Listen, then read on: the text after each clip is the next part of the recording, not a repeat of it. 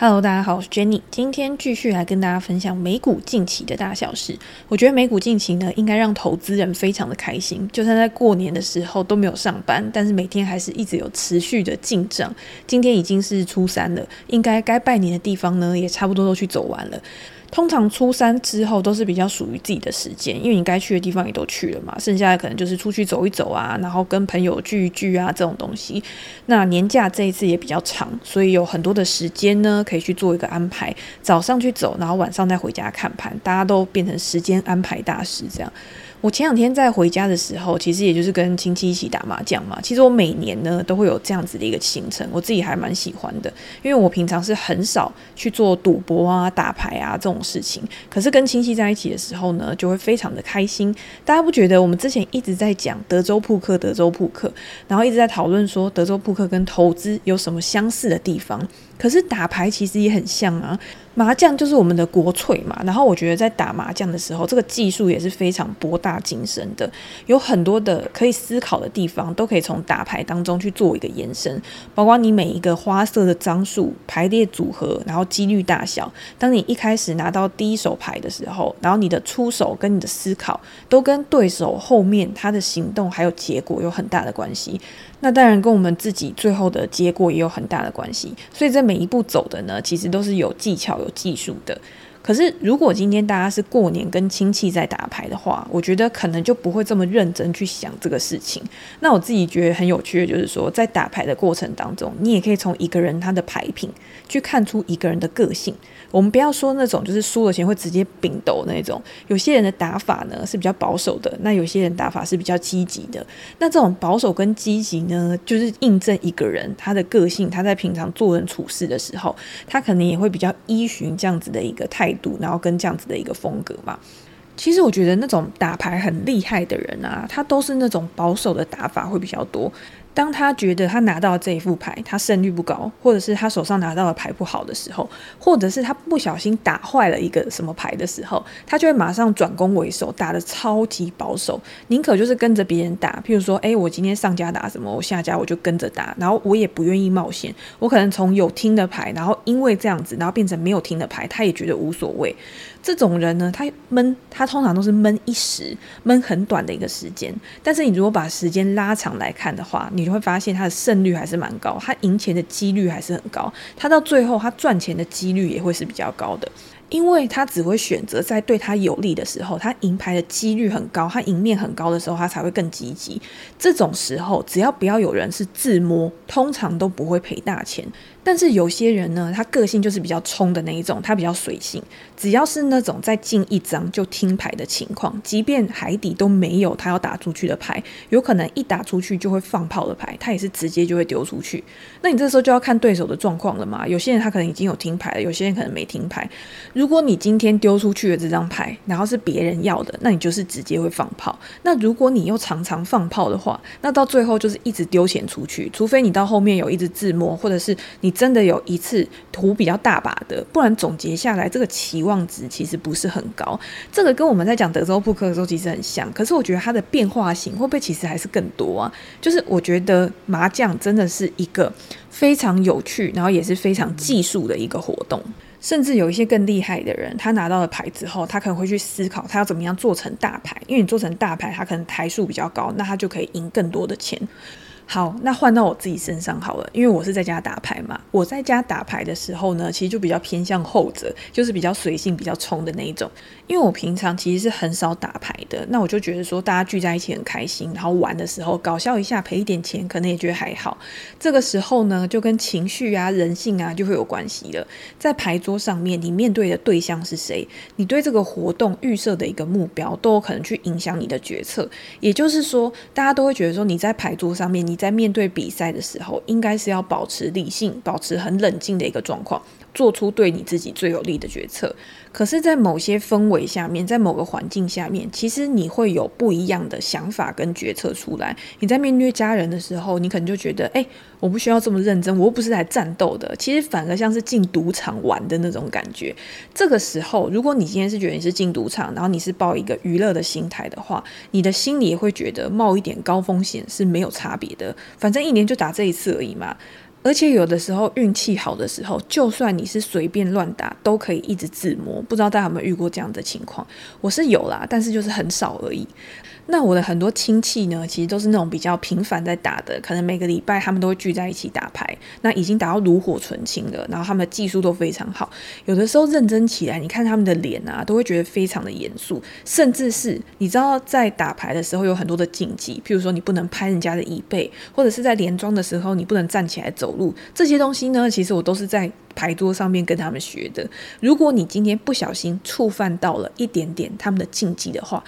你就会感觉空气瞬间凝结成冰，就是整个就是一个尴尬。所以在看久了之后呢，其实你就会觉得观察人性其实也是很有趣的一件事情。好，我们刚刚讲了嘛，就是不管是打牌啊、德州扑克啊，或者是投资啊，其实都是要靠技术，然后要靠实力的一个累积。但是还有一个很重要的一点，就是今天不管是哪一个活动，我觉得都还是内涵的一个很重要的成分，就是运气。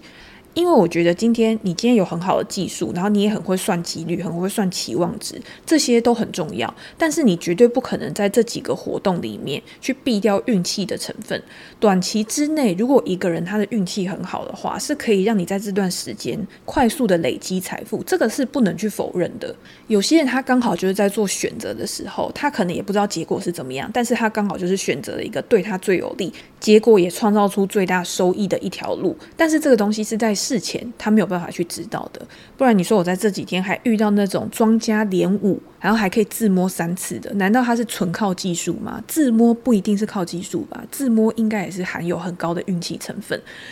但是实力跟技术在这个过程当中，它扮演的角色是什么？它就是让你去维持你在一开始或者是你在早期运气累积的结果。它也是让我们可以长期存活在这个市场上面的关键。你今天要怎么样去守住你赢得的财富，其实才是让你长期留在市场上面可以持续的去做投资一个很重要的因素嘛。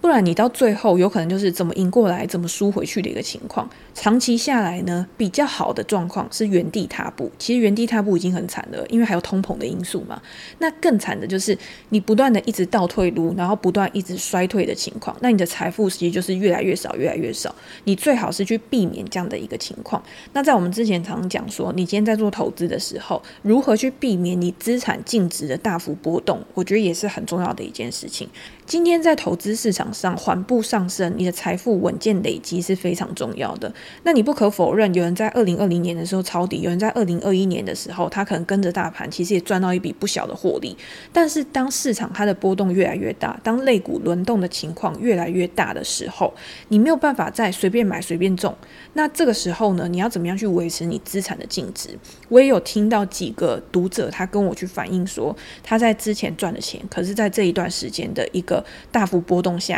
他又吐回去很多。那这样子，如果你去统计你这几年的年化报酬率的话，你不是只是单看一年，你不是只是单看很短期的一个现象，你有没有办法去创造赢过大盘的一个表现？这个就是我们在做主动投资的时候，你要不断的去检视自己，不断的去检讨自己的操作方法，有没有还需要去调整跟改进的地方。其实我从以前啊就一直很相信投资上面有一个绝对不会变的定律，就叫做均值回归。那均值回归这个东西说起来感觉很抽象，而且不是很具体，因为你不知道。到底什么时候会均值回归嘛？有的时候你涨到很极端的时候，你要怎么样去认定说这个是一个极端值？跌到很低的时候，你要怎么样认定这边是底？其实我们做投资人，他是没有办法去预测高档跟低档的。你可以说，诶，现在是处在一个高档震荡的时时刻，但是高档震荡之后，它的趋势是会延续下去，还是会反转？这个就是要靠市场上面其他的一些指标，比如说估值啊，市场上面的价格啊，股价形态的一个变化，去让。你有更好的一个参考对照，所以我也常在强调，就是说，我们做投资人，其实我们不应该去预测之后会涨还会跌。你不需要卖在最高点，你只要卖得比人家早，在价格反转的时候，在价格开始大幅下跌的时候，你可以去控制你的亏损，去维持你的净那你之后一定就还会有反弹，然后再翻身的一个机会。可是最怕的就是让那种损失无限扩大的情况。那到最后，你想要再重新再来，你想要再搬回到你的成本，其实都是非常困难的一件事情。所以这种风险控制啊、资金控管啊，其实比你预测的准不准确还要更重要。当大家在投资市场上面存活的越久，观察的越久，你就会越发现这个事实。就像巴菲特一样，巴菲特他其实，诶，我就是一直在做一样的事情，我就是坚持我自己的投资原则，在市场上面去做进出。可能在别的东西很红的时候，在趋势产业暴涨的时候，我也不会特别的去配置那样子的一个部位。但是在市场大幅度的估值回调，在大幅度的下跌的时候，我的部位也可以保持得很稳定，相对的抗跌，有防御的作用，这样子。其实你把时间拉长来看，不一定它的表现会比其他以成长股为主的基金还要差。那这个就是每一个人他在做资金配置风格设定的时候，一开始要先设定好的目标，然后跟进出场的原则，提供给大家做一个参考。我觉得像我昨天去买刮刮乐也是一样嘛，基本上就是过年好玩。我平常其实也蛮少在买的，除非是那种路边可能有比较不方便的身障人士，那你就会跟他去买。不然平常我是很少走进彩券店去买刮刮乐这种东西。那过年好玩，我就想说。哎，去参个喜气，看看自己运气怎么样，就买了两张一千块的刮刮乐。那刮出来之后呢，其实就是各中一千，那这样就是回本的一个情况。那我也觉得很有趣，就是说在 IG 问大家会怎么处理这个你又回本的这两千块。我是还蛮讶异，就是统计出来大家投票的结果竟然是五五波，基本上就是一半一半。但是我自己呢，其实会选再买两张啦，因为我自己就会觉得说，那本来就是我额外去玩的钱，我本来就设定说这两千块就是我要去买彩券的钱。那这两千块的扣打，如果用完了就没有了，我也不会再额外的去投入。你如果今天真的想要算什么期望值，哎，我今天买彩券啊，然后期望值是多少？我今天买刮刮乐会不会赚钱啊？这个就失去了当初你一开始设定的初衷，所以。基本上你要算期望值，你也不会去买彩券啊，因为这种东西本来就是几率问题，而且很难去回本的。可是如果你今天面对的是投资，你一定就是用一个完全不一样的态度，用一个更严肃的态度去面对这件事嘛。所以，所以我们现在要回到美股了。刚刚讲了很多赌博啊、麻将啊、德州扑克啊这种额外的延伸思考的部分，那应用到美股上面呢，到底有什么需要我们去注意的？其实美股最近这几天更重要的还是财报嘛，很多的重磅财报要想。记得去出入 Google 啊、PayPal 啊、AMD 啊、Meta 啊、高通啊这些半导体开出来，其实都还蛮不错的。那如果大家有兴趣的话，我在我的专栏也会去分享最新的财报分析文章给大家。那像 Google 啊、PayPal 啊、Meta 啊这些公司，其实它出来的一个表现就是有好有坏。那 Google 当然就是非常好嘛。那 Meta 跟 PayPal 两个基本上就是跌烂。先讲一下 Alphabet 这家公司好，就是 Google 的母公司。他这次开出来的财报真的算是还蛮猛的，那再加上公司又宣布说股票要做分拆，那利多的消息呢又多一个，所以让昨天的股价大涨七个 percent 做收。有一些新的听众有私讯问到，就是说，哎，分拆对股票的影响到底是什么？那分拆之后呢，如果我今天有一股的话，我的股数变化会是怎么样？这一次呢，Alphabet 它的股票呢是用一比二十下去分拆，你如果拥有一股的股票的话，在七月分拆之后就会变成二十股，那这个。分拆之后，基本上你的持股部位还是一样的，公司的基本面呢也没有什么太大的变化，长期的股价呢还是会以公司的长期基本面去走。但是为什么我会说分拆是一项利多？这个是比较多人会去思考的一个问题。简单来说，分拆之前，Alphabet 它的股价是三千美元左右，昨天收盘的时候是没有站上三千块。那分割完之后呢，因为它就是直接去对除嘛，所以就变成一百五十美元一股。价格就变得很便宜，基本上就是非常的小资足的感觉。对于机构来说，这个东西是没有什么影响的，因为我今天机构就是我的部位要买到多少，我就是买满我的部位。但是对于一般投资人来说，你在操作上面其实可以变得更为弹性。你之前呢，你可能资金不够，你没有办法买一股。那有一些券商他又没有提供那种碎股交易，碎股交易就是你可以用金额去买的。我今天想要买五百块美元的扣打，那他就是帮你买到五百块美元，那你的股票就可能。不足一股，但是有一些券商它是没有提供这样子的一个服务的，所以你如果今天你没有三千块美元，那你就没有办法买 Google。但是现在变成一百五十块美元，那你是不是想要买就可以买的更多一点？所以也是因为这样子的一个情况，所以让股价变便宜之后，需求有可能会上升，因为更多人会想要去买进这样子的好公司嘛。那股价呢，也是供需去决定的，供给跟需求，需求上升的时候，就会推升股价去上涨。这个东西没有一定的，或者是它这个效应可以维持多久是没有办法去预测的。但是市场的情绪，或者是我们可以说市场的惯性，通常是这个样子。就像之前 Tesla、Apple、Nvidia 也是在分拆之后就上涨嘛。那你会说，诶，今天他们的股价上涨是因为分拆，所以导致股价上涨的？你现在应该不会这样去讲，你应该会说，诶，因为他们的基本面、他们的产业跟他们的营运状况都很好，所以在分拆之后有更多人想要去买进公司的股票，才导致股价去做上涨。分拆照理来说呢，不应该是大家去追涨买进的一个理由，但是一定是因为这家公司它有很好的一个发展前景，所以才会吸引投资人去把资金投入到这档股票上面。那回到 Google 的财报好了，这次不管是广告啊，或者是云端业务啊，其实表现都还蛮好的。公司在财报里面又表示说，他们的 AI 人工智慧技术不只是应用在原有的业务上面，可以更智慧、更准确的去进行搜寻。在云端自动驾驶或者是医疗领域上面都有显著的一个贡献。就长期来说呢，你现在的投资或者是过去这一段时间的投资，可以为公司带来未来的现金流，也实际的反映在财报的数字上面。好，那如果大家有兴趣的话，其实可以去看我专栏的文章。我觉得比较有趣的是，Google 的财报数字跟管理层去表达出来的某些东西，相比于 PayPal 或是最新 Meta 的财报，就会有一些不一样的地方，可以说是中间有一点点的矛盾。首先呢，就是大跌的 PayPal，昨天收跌二十五 percent。那到底是什么原因让 PayPal 有一个这么弱势、那么弱势的一个表现？在上一季 PayPal 的财报公布之后，其实它就已经是跳空下跌，然后一直维持弱势到现在。如果大家有兴趣的话，可以去听我的 Podcast 的第八十三集，也有分享上一季财报的一个状况。那那时候我也有提到，我觉得 PayPal 这家公司呢，它长期来说还是有发展前景的。公司也是持续的在建立它的竞争优势，不管是它在推出新的产品或服务啊，或者是它在做合并跟收购，虽然中间有一些波折，但是基本上它在营运方面，或者是它的资产负债表，它的现金其实还算是蛮充足的。这个也算是它一个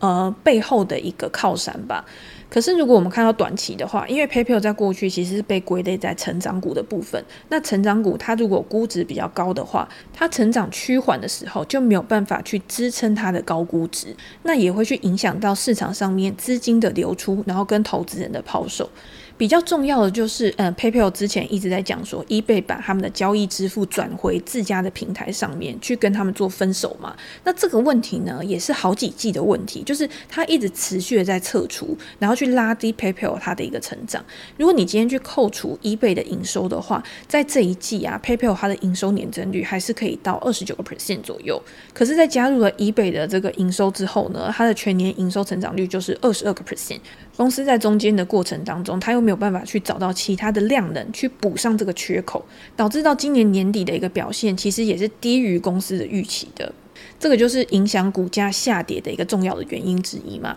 那 PayPal 在财报里面有表示说，公司受到供应链的挑战、运输时间的延长、通货膨胀，去导致消费者的支出下滑，让这一季的线上销售成长较为低迷。可是大家有没有想到，我们今天在 Google 的财报里面去看到的时候，他告诉我们说，电子商务是本季的回温动能最大的一个地方，那是营收成长最大的一个贡献。相比于 Google，他去提出的这个产业讯息，他去告诉我们说，诶，电子商务就算是在 Omicron 它的一个疫情爆发的时候，也有一个蛮不错的一个发展。所以，到底是电子商务真的像 PayPal 所说的，真的是下滑了，还是像 Google 所说的，其实是有在回温的？那如果今天真的是有在回温的情况之下的话，那会不会是 PayPal 它在这么激烈的竞争下面，它没有办法去吸引更多的用户跟交易？这个也是公司要去说服市场，去让他们知道说，诶，我公司还是有竞争优势在，还是可以去吸引很多的消费者。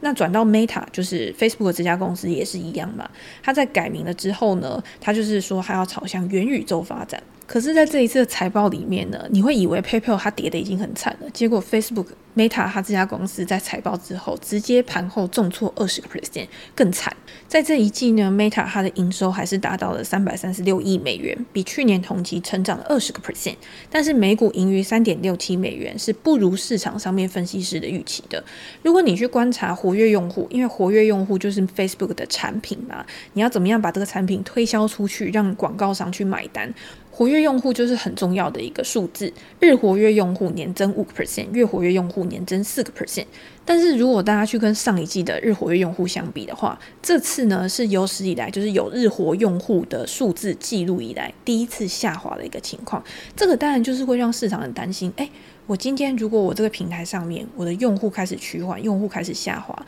用户跑到其他平台上面的话，那我今天我投广告在这个平台上面的效益是不是就没有以前那么高？那今天定价权，Facebook 的定价权没有那么好的时候，那是不是就会影响它它未来的一个营收表现，它未来的一个获利状况？好，那如果我们今天说，哎，Facebook 它现在重点已经不是在这些平台上面发展的，这些东西呢，会慢慢的被元宇宙题材，被它的 Reality Labs 的给取代掉。那这一块的表现又怎么样呢？结果投资人又会看到，在这一季呢，Reality Labs 它的一个营收虽然达到了八点八亿美元，但是仍在亏损当中。如果你去看二零二一年全年的亏损的话，它全年的亏损也达到一百零二亿美元。所以，虽然这个产业这个东西是未来的一个趋势，可是现在还在投资，然后还在研发，还在扩展的一个阶段，是没有办法为 Facebook 它带来一个显著的收益贡献。那一来一往之下呢，我觉得市场上面它是没有觉得 Facebook 有提供一个很有想象空间的爆点跟催化剂，才会导致股票在盘后有这么大幅度的一个下跌。那也不只是 Meta 这家公司而已，因为 Meta 它是最大的嘛，所以你会导致其他的社交媒体平台，譬如说像 Snap、像 Pin。像 Twitter，它其实在盘后也都跌很多。最后就是公司给的下一季展望，其实也是下调的。Meta 认为说，在激烈竞争的产业环境之下，不利于它的货币化。像抖音这样的社交软体快速的成长，然后短影片呢也在取代过去的内容形式，也是他们现在面临的一个挑战。这个也是 Meta 为什么现在很重视他们短影片这个业务的一个原因。或者是 Apple 的隐私权政策，他们认为也会让 Meta 的广告收入减少至少一百亿美元这么大的一个数字。总体经济的变化，包括通货膨胀的问题啊，那或者是塞港啊、缺货这些问题，会影响客户的广告支出。但是我们现在要回到 Google，我们刚不是讲说这两家公司它的财报内容跟 Google 都有一些矛盾的地方。因为 Google 这一季的广告收入其实表现就是还不错嘛，那但也是因为 Google 它自己的搜寻，或者是它在 YouTube 上面，虽然 YouTube 它也会受到苹果隐私权政策的影响，但是我觉得影响的幅度是没有像 Facebook 这么大的。而且 Google 呢，它其实有很多其他的一些应变方法，像它在 Google 搜寻的地方，它就有说，诶，消费者他现在在疫情趋缓之后，他会想要去实体店消费嘛？可是他在去实体店之前呢，通常也会上网 Google，他会想知道说附近还有什么东西，所以网络广告呢，在这其中就扮演了非常重要的角色跟推手。它也有跟很多的电商平台，像 Shopify 啊这些公司去合作，然后去做自动导入啊，提供优惠啊，吸引购买啊这些功能。那在这样子的情况之下，为什么 Facebook 它却面临到另外一个不一样的窘境？那我觉得回到最初的问题啊，就是这个问题可能还是用户趋缓。你今天当用户他的注意力没有在这个平台上面的时候，你要怎么样去把它变现？你要怎么样透过不一样的方式去把它转换，也会越来越困难。这个就是 Meta 他要去说服投资人的一个问题。那他现在没有办法去说服投资人，没有办法去说服市场。可是他因应未来这些业务的扩展，它的费用、它的资本支出也会持续的去增加。所以他在下一季 Q1 的指引，它是低于。市场上面的预期的，也让它的股价雪上加霜。那最后呢，就是跟大家分享一下，如果大家在想说要抄底啊，比如说 Facebook 这家公司啊，PayPal 这家公司，我还是维持我一贯的想法。今天大家去抄底，一定要确认说它的基本面、它的形态面都已经转为强势的。你今天最好不要是去买那种。呃，我觉得不是，就是我自己在操作的时候，我不会去买那种大盘很强，但是在大盘这么强的时候，我的表现还非常弱的公司。你今天在大盘弱的时候，你要去买那种稳健的公司，它比较抗跌的，比较有防御性的。但是在大盘很强，当其他的股票都在涨的时候，你去抄底那些形态很烂，然后表现很弱势的公司，然后想要等它止跌回升，有的时候我觉得会是比较浪费资金效率的一种方式。我自己在做抄底的时候，一定会等到它真的有一个打底形态，或者是它真的站上了某些重要的支撑之后，再去考虑，再去分批做布局。这样子对我来说，第一个是我觉得比较保守、比较有风险可控的一个概念；第二个就是我比较不会浪费我的资金效率，我可以把它配置在更好、更有成长空间的地方。那也是提供给大家做一个参考。好，那我们今天就分享到这边。如果大家有任何问题，或者是想要留言的话，欢迎给我留言跟评价。那我们在之后的 Podcast 集数里面呢，可以再提出来跟大家做分享。那今天就先到这边喽，拜拜。